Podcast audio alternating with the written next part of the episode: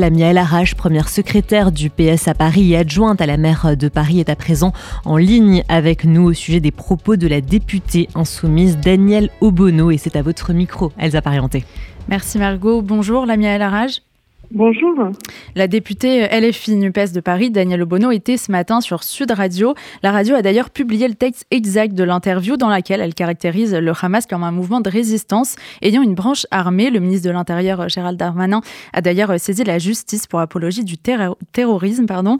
Euh, Lamia Larage, quelle est votre réaction à ces propos euh, Êtes-vous surprise? Écoutez, euh, je vous avoue être plus dépitée que surprise en réalité. Euh, ça fait maintenant euh, euh, depuis samedi dernier que la France insoumise se drape dans l'indignité de son refus de condamnation du Hamas d'organisation terroriste, son refus de qualifier ces faits pour ce qu'ils sont, un attentat terroriste barbare absolument atroce.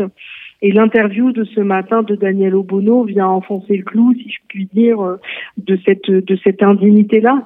Donc je suis choquée, je suis en colère parce que tout ça vient par ailleurs salir la gauche dans sa globalité alors même que nous sommes un certain nombre, notamment au Parti socialiste, à avoir tenu des propos très clairs sur le sujet. Donc voilà, je suis plutôt énervée en fait. Daniel Obono a ensuite publié dans la matinée une clarification sur X où elle écrit, je cite, Nous sommes les premiers et premières LFI à avoir dénoncé les crimes de guerre abjects, contre les civils israéliens. C'est pas le sentiment que vous avez de ce que nous, vous nous dites ce matin. Euh, pourquoi en fait ont-ils tant de mal à, critiquer euh, ce que peut faire le Hamas et à condamner ces violences? Je ne vous cache pas que je, ne comprends pas cette obstination à ne pas vouloir qualifier les faits pour ce qu'ils sont. Euh, moi, je crois que quand les choses sont claires, il faut le dire clairement. Le Hamas est une organisation terroriste. Il n'y a pas de branche armée, tout comme il n'y a pas euh, une branche couture et cuisine. Vous voyez, c'est une, il n'y a pas de branche armée au Hamas. Le Hamas est une organisation terroriste, c'est tout, point. C'est comme ça qu'il est qualifié, c'est comme ça qu'il est défini par l'Union européenne, par un certain nombre de pays. Au-delà de ça, ils ont commis euh, des atrocités absolument immondes. C'est un attentat terroriste perpétré délibérément dans le but de tuer, massacrer, brûler des civils parce que juifs.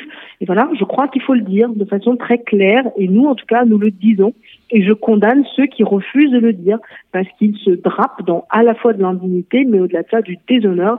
Et euh, je reprends euh, les propos de Jérôme Getsch, c'est dégoûtant. Voilà. Le Parti communiste a adopté dimanche une résolution appelant à tourner la page de la NUPES. Le Conseil national du PS se réunit aujourd'hui. Est-ce que c'est également un chemin de sortie de la NUPES que vous souhaitez prendre, vous, l'ami à la rage Et resterez-vous au PS si jamais ce chemin n'est pas adopté?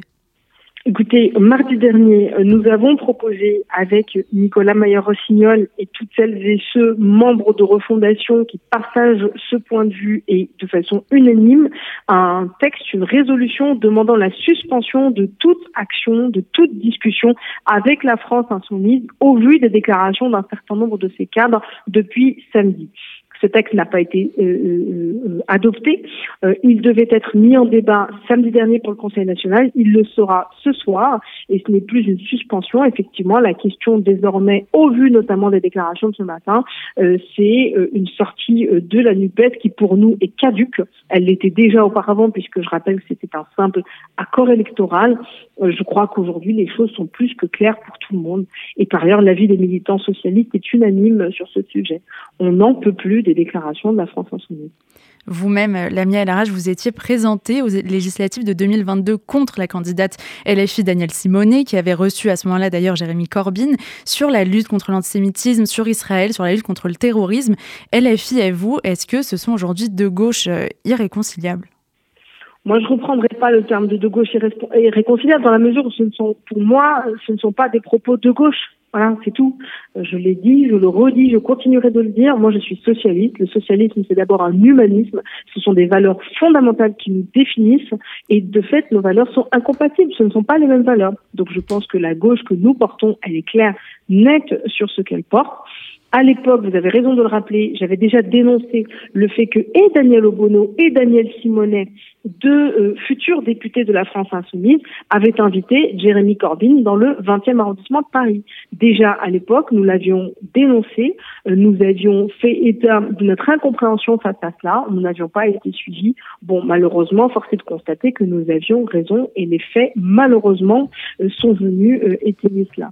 J'aurais préféré, je ne vous cache pas, que l'on s'en passe, parce que je pense que ce qui se passe actuellement euh, en Israël euh, est extrêmement inquiétant, c'est révoltant, c'est euh, une vision du monde qui est absolument épouvantable, et que je crois que notre pays doit être concentré dans le fait de répondre à cette urgence-là, plutôt qu'écouter les délires hallucinants des représentants de la France insoumise.